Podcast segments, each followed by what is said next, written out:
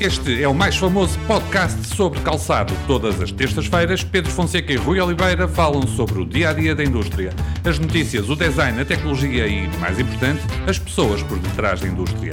Aperte os seus sapatos e ouça o podcast com um novo episódio todas as terças-feiras. Este podcast tem o apoio de Vapsol, always a step ahead. Sabia que o Felgueiras Magazine tem um departamento de marketing digital? Fazemos sites e lojas online, gestão de redes sociais e muito mais. Sejam bem-vindos a mais um episódio de o mais famoso podcast sobre calçado. Meu nome é Pedro Fonseca e aqui comigo tenho o Rui Oliveira via Zoom. Rui, olá. Olá, Pedro. Ora, nós hoje vamos falar de recursos humanos e eu vou desafiar o Rui a dizer, no fundo, que qualidades é que deve ter um bom profissional na indústria do calçado como fazer para subir na carreira e ver o, o seu reforço, o seu esforço recompensado. Rui, aceitas o desafio? Claro que sim, Pedro. Vamos lá então aqui à primeira pergunta que eu tenho preparada para ti. Os salários numa fábrica de calçados, salários médios, são baixos. Eh, mas mesmo na parte da produção, há quem ganhe razoavelmente bem. A minha pergunta é: o que é que um jovem que está a começar agora a trabalhar na produção de uma fábrica uh, de calçado, um jovem com 19, 20 anos, o que é que deve fazer se tiver como objetivo subir na carreira e passar a ganhar um salário de 1000, 1200 ou até mais, mais do que isso? Eh, bem, Pedro, eh, em primeiro lugar, deixa-me dizer que naturalmente que isto será sempre no ponto de vista de uma perspectiva pessoal, uma vez que, não sendo empresário da área de calçado, uh, falamos com base naquilo que são as nossas opiniões e as nossas abordagens uh, ao setor. Uh, naturalmente que aquilo que, que, que, um jovem tem que fazer para, para subir na carreira, em primeiro lugar, é uh, ter uma formação adequada uh, àquilo que é a sua atividade profissional, porque isso vai ajudar e muito depois no desenvolvimento da sua atividade a crescer e a ser reconhecido como um, um bom ativo para, para, para a empresa. Um, no entanto, eh, eu acho que além da formação eh, é necessário que exista eh, um comprometimento, empenho, ser, ser organizado acima de tudo, haver muita disciplina, porque todos nós sabemos que as empresas de calçado trabalham com, com, com, com diversos componentes, diversos fornecedores numa, numa cadeia operacional muito extensa e isso requer muita disciplina, muita organização, muito compromisso, muito empenho e, acima de tudo, também a própria qualidade naquilo que é o, o, ativo, o recurso humano da empresa, vai ser valorizada com, com todos esses requisitos. Rui, eh, eu vou fazer um comentário teu comentário, se me permitiste. Falasses da, na formação, eu acho que é, que é muito importante, especialmente para, para toda a gente.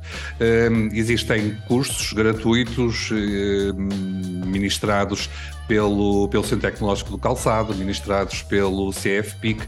Muitos são online, em horário pós-laboral e ainda se recebe subsídio de alimentação. Portanto, fica essa dica, uh, estejam atentos a, a esses cursos.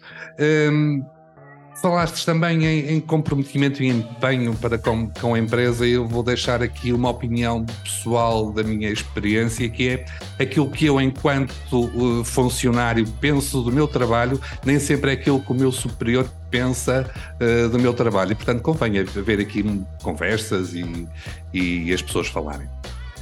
Feitos estes meus comentários, vamos para a segunda pergunta. Na indústria do calçado, a língua inglesa é fundamental, certo?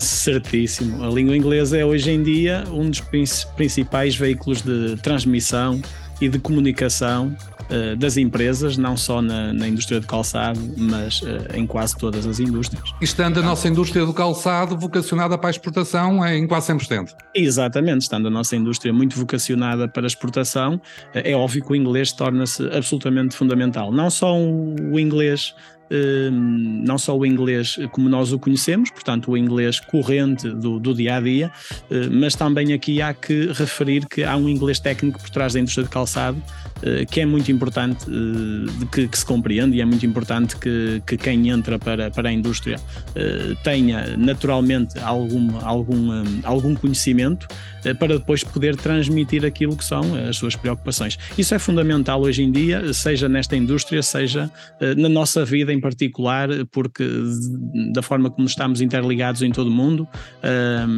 hoje em dia podemos estar a receber uh, alguém de fora de Portugal e naturalmente que a língua que vai ser quase sempre utilizada em primeiro lugar uh, é o inglês e, e, é o principal veículo de transmissão. E este conhecimento da língua, da língua inglesa será também importante para quem trabalha na parte da produção? Eh, eu parece-me que é sempre uma mais-valia. Uh, portanto, o, conhecimento do inglês é uma mais-valia para qualquer funcionário e, pode ser até um, um, um fator um, um fator secundário de, de, de, benéfico para o próprio funcionário que lhe possa depois fazer progredir na carreira, até eventualmente dentro da, da própria empresa. Portanto, é importante para qualquer pessoa ter este conhecimento de inglês. Em determinados vamos ser sinceros, que em determinados postos eh, é óbvio que a competência técnica é, é fundamental e é mais importante, não é tanto a, questão da comunicação uh, em inglês. Uh, mas essa é sempre uma mais-valia, mais-valia e vai ser valorizado certamente o trabalhador ao longo do tempo. Ehm, para quem não sabe inglês, portanto, aprendam. Se não quiserem gastar dinheiro, há cursos online gratuitos na internet, basta fazer uma pesquisa no Google, no YouTube, há aplicações para smartphones que, que se ensinam línguas, portanto, é um bom ponto de começo. Rui, mais uma pergunta e eu já perdi em quantas perguntas é que já te fiz, mas tenho aqui mais umas quantas. Um, hoje em dia, para um jovem ou não jovem, trabalhar no escritório é fundamental ter licenciatura. Portanto, alguém que se candidata a uma vaga no escritório é fundamental ter licenciatura? Uh, eu respondendo muito sinceramente a essa pergunta, eu diria que nem é muito importante hoje em dia eh, toda a gente trabalhar no escritório, nem é muito importante toda a gente trabalhar no escritório ter uma licenciatura.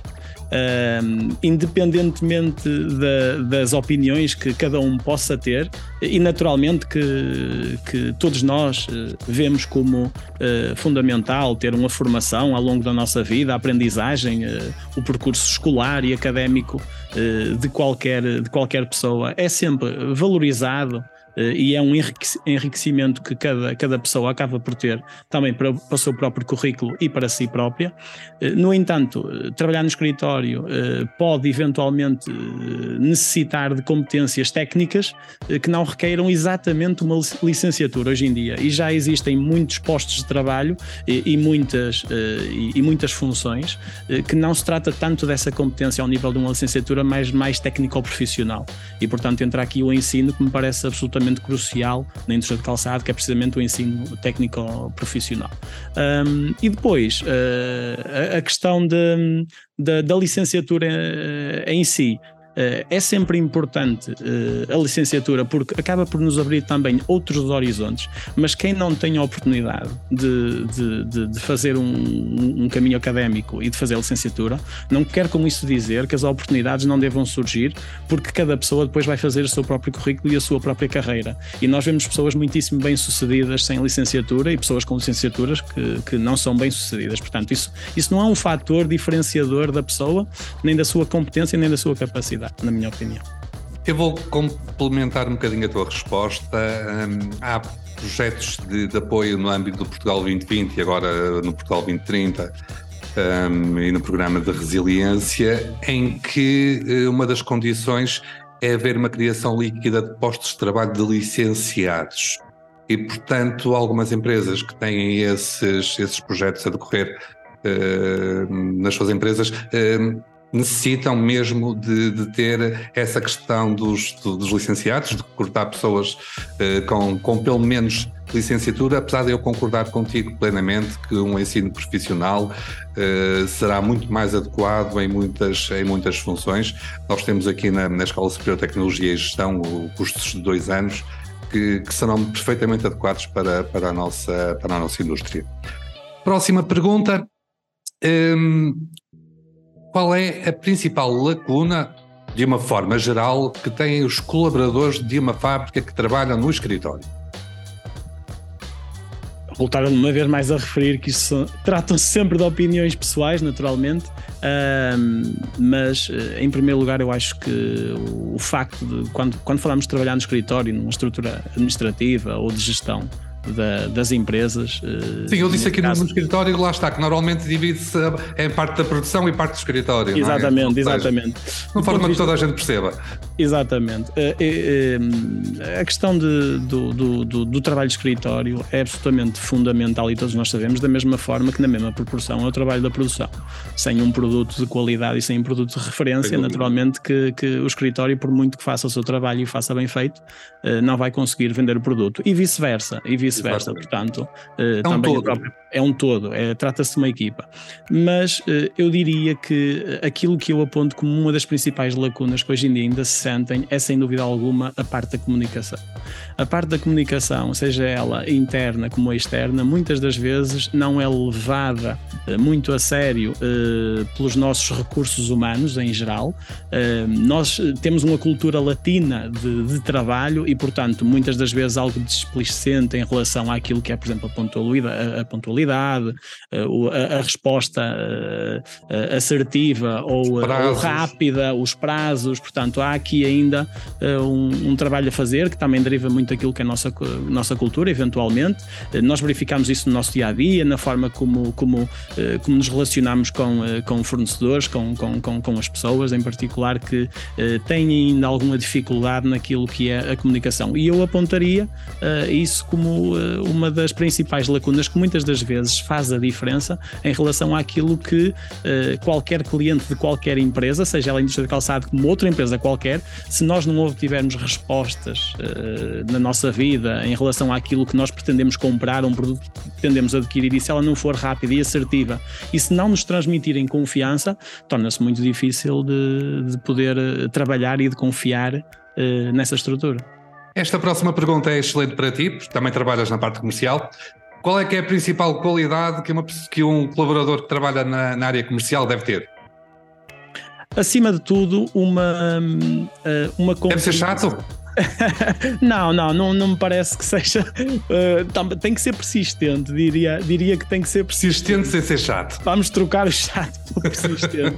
mas, mas sem dúvida alguma que uma parte comercial tem que ter uma compreensão eh, muito abrangente daquilo que é a estrutura de negócio. Portanto, o- uma empresa eh, tem na sua gênese um conjunto de operações e um conjunto de, de- de, eh, de recursos humanos eh, que, acima de tudo, eh, têm que se manter eh, extremamente organizados eh, ao longo de todo o processo e o comercial tem como missão compreender que essa organização e esses recursos humanos estão efetivamente alinhados eh, para que se consiga dar uma resposta muito efetiva a qualquer cliente. Portanto, essa compreensão da estrutura, essa organização, até muitas das vezes interna, que, que, que, que vai criar eh, algumas, eh, re- alguns reajustes, uma reforma estrutural, até na, na, na componente daquilo que é a estrutura corporativa, empresarial e, e, de, e, de, e de recursos humanos da empresa eh, é crucial eh, para depois, eh, naturalmente, conseguir eh, desenvolver o negócio e criar novas oportunidades. Eu diria que essa compreensão em relação ao negócio e a compreensão em relação aos clientes, ao mundo em geral, é fundamental. Nós, hoje em dia, não nos passa pela cabeça fazer um negócio com, com um cliente da Rússia. Portanto, há que ter aqui também uma perspectiva abrangente daquilo que é a compreensão de tudo que anda à nossa volta para diminuirmos ao máximo o risco e proporcionarmos,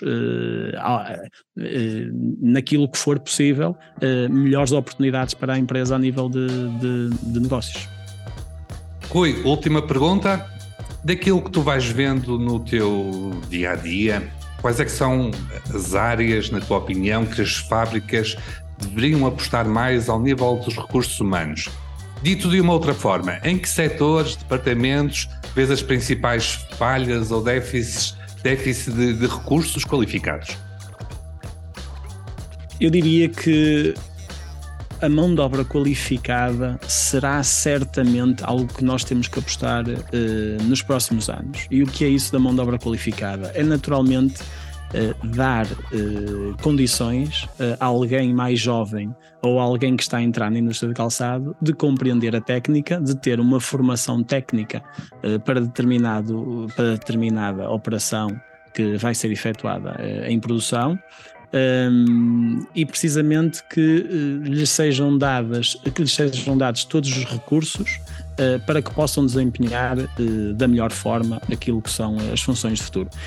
isto do ponto de vista da produção, porque na produção todos nós sabemos que não só pela questão salarial, mas também pela questão de, daquilo que as pessoas têm e perspectivam na, na sua vida, naturalmente, de quererem uh, trabalhar noutra, noutras áreas diversas, perfeitamente compreensível, uh, nos próximos anos uh, esse recurso vai ser cada vez mais necessário, ou seja, procurar dar a formação adequada e criar alguma atratividade para o setor de calçado, pelo salário naturalmente, mas também do ponto de vista de explicar como é que se faz o produto, qual é a técnica e, eh, e a melhor forma de se poder enquadrar dentro de uma empresa. Depois, numa estrutura talvez mais administrativa, eu diria que a parte de gestão de operações, tudo o que envolva a importação e a exportação de, de produtos e de matérias-primas, eh, é também fundamental, porque nós hoje estamos num mundo em que dependemos claramente de muita matéria-prima que vem eh, de, de fora do, do, país, muita, de, muita desta matéria-prima também fora da comunidade europeia, e tem que haver aqui uma compreensão, quer ao nível de timings, de prazos, do, do próprio planeamento, eh, mas acima de tudo das operações logísticas que, que estão envolvidas eh, nesta cadeia de abastecimento à indústria do calçado é fundamental que para o futuro se aposte muito nesta gestão de operações e nesta parte logística eh, do ponto de vista da, da cadeia operacional da, da, das empresas de calçado. Parece-me a mim que ainda é um dos déficits eh, maiores que as empresas têm. Isto vai gerar naturalmente resultados melhores, porque se efetivamente conseguimos comprar uma matéria-prima mais económica num determinado local ou num determinado fornecedor, se conseguirmos com isso reduzir também os prazos de entrega e, e tornarmos tornarmos uh, mais eficiente o, o método produtivo, uh, isto vai desenvolver melhores resultados e naturalmente depois toda a gente que se, uh, deverá e será retribuída por esse sucesso. Vamos avançar para as notas, notas finais. Rui, se me permites, começo eu e para pegar novamente na questão da formação. Eu acho que é muito importante e está ao alcance de todos, se bem que, na minha opinião, aqui na parte da indústria do calçado poderia melhorar muito. Há um exemplo que é o exemplo da, da Auto Europa, que eles têm lá perto uma, uma escola profissional, um centro de, centro de formação, em que os alunos saem de lá diretos para a Auto Europa e aprendem e começam logo a trabalhar quase direitinho. e aqui a indústria do calçado, acho que deveria de haver aqui um centro de formação em colaboração estreita com as empresas, porque tanto a Alterop é uma empresa enorme, nós aqui tínhamos que ser as, as, as empresas, que em Felgueiras, por exemplo, as empresas todas, praticamente todas juntas, uh, em trabalhar de uma forma articulada para formar excelentes profissionais. Rui, tua nota final? Uh, a minha nota final, naturalmente, uh, tem, a ver, tem a ver também com esta questão de, de do. Falámos na, na, questão dos salários, da atratividade das pessoas, de, de algumas qualidades que, que, seja, que são necessárias na indústria do calçado e de algumas lacunas que também existem, eh, mas eh, nós temos que assumir claramente e toda a gente, eu acho que isso é suejamente conhecido, que os salários devem, devem, devem melhorar significativamente, naturalmente que temos que ter sempre em consideração o fator competitividade, mas nós sabemos que os salários têm que melhorar significativamente ao longo dos próximos anos. E ao longo e, e sempre que possível na medida em que cada empresa se gera um lucro suficiente para fazer essa distribuição de riqueza pelos seus funcionários, assim deveria ser, e nós temos um grande exemplo do Sr. Rui Naveiro que recentemente nos deixou, e, um, e naturalmente que nós devíamos olhar para ele como um grande exemplo e seguir muito essas, essas pisadas. Mas queria também deixar aqui de ressalva na, na minha nota final que independentemente dessa subida progressiva dos salários que deve acontecer e deveria acontecer com muito mais frequência, um, há um rendimento tributável das empresas que nós temos que dizer que a questão do Estado e dos impostos que, que, que se pagam em função de, de, um rendimento de uma pessoa uh, são hoje em dia impostos que têm um peso muito significativo naquilo que é a retribuição que é paga uh, ao funcionário. Eu, por exemplo, daria o exemplo, porque há aqui aqui um exemplo muito, muito caricato, que é o exemplo de um, de um funcionário que tem um rendimento de, de, de 2 mil euros, portanto, uh, um rendimento bruto de 2 mil euros, em que a taxa da retenção é de 21%, portanto, estamos a falar de 418 euros, depois a contribuição para a Segurança Social de 220 euros, e o vencimento líquido de um salário, por exemplo, bruto de 2 mil euros, será 1.362 euros, que é aquilo que o funcionário deveria levar para casa.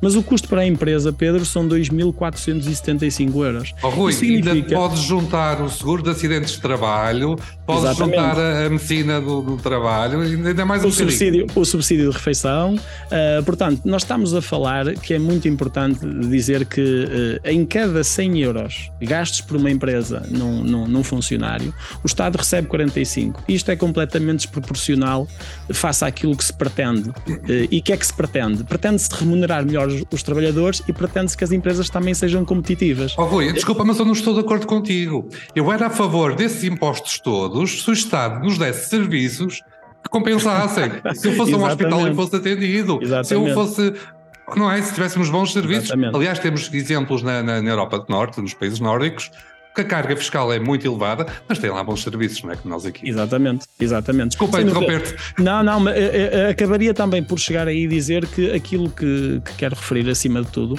eh, é que remunerar melhor um, um, trabalhador e nós podermos ser remunerados melhores por via do nosso trabalho também significa que o Estado deve olhar para as empresas e não asfixiá-las e também ajudá-las. Portanto, nós temos que ser justos e reconhecer que os salários são baixos e que deviam ser melhorados e que há condições para muitas empresas o fazerem, mas também reconhecer que do outro lado temos um Estado papão eh, que nos leva 55, que nos leva 45% daquilo que, que se paga eh, a um trabalhador e que efetivamente ele apenas leva 55% eh, para casa. Portanto, neste exemplo, eh, o Estado fica com 1.113 euros e o trabalhador com 1.362. Portanto, é muito desproporcional e, eh, e, era apenas uma nota que também queria deixar em relação a isso. E eu vou, vou-te confessar uma coisa, no mês de, de janeiro, para a minha empresa dos funcionários, para quando eu recebi as contas para pagar do, do relativo aos impostos relativos aos funcionários, eu assustei-me, porque também incluía o subsídio de Natal e isso tudo, eu assustei-me com o valor. Uh, são valores de facto muito altos. Uh, se o Sr. Primeiro-Ministro e o Ministro e o Ministro da Economia das Finanças nos estiver a ouvir, pá, por favor, baixem-nos os impostos. Sem dúvida. Oi. Parabéns dos nossos trabalhadores para que as remunerações dos trabalhadores e de nós exato, próprios, exato, dos nossos salários, para que eles sejam melhor remunerados, naturalmente. Exatamente, exatamente. Rui, chegamos ao fim de deste episódio do, do podcast, um pouco diferente dos episódios uh, habituais. O mais famoso podcast sobre calçado está presente nas principais plataformas de podcast, por isso subscreva. Eu e o Rui estaremos de volta em breve com mais um episódio.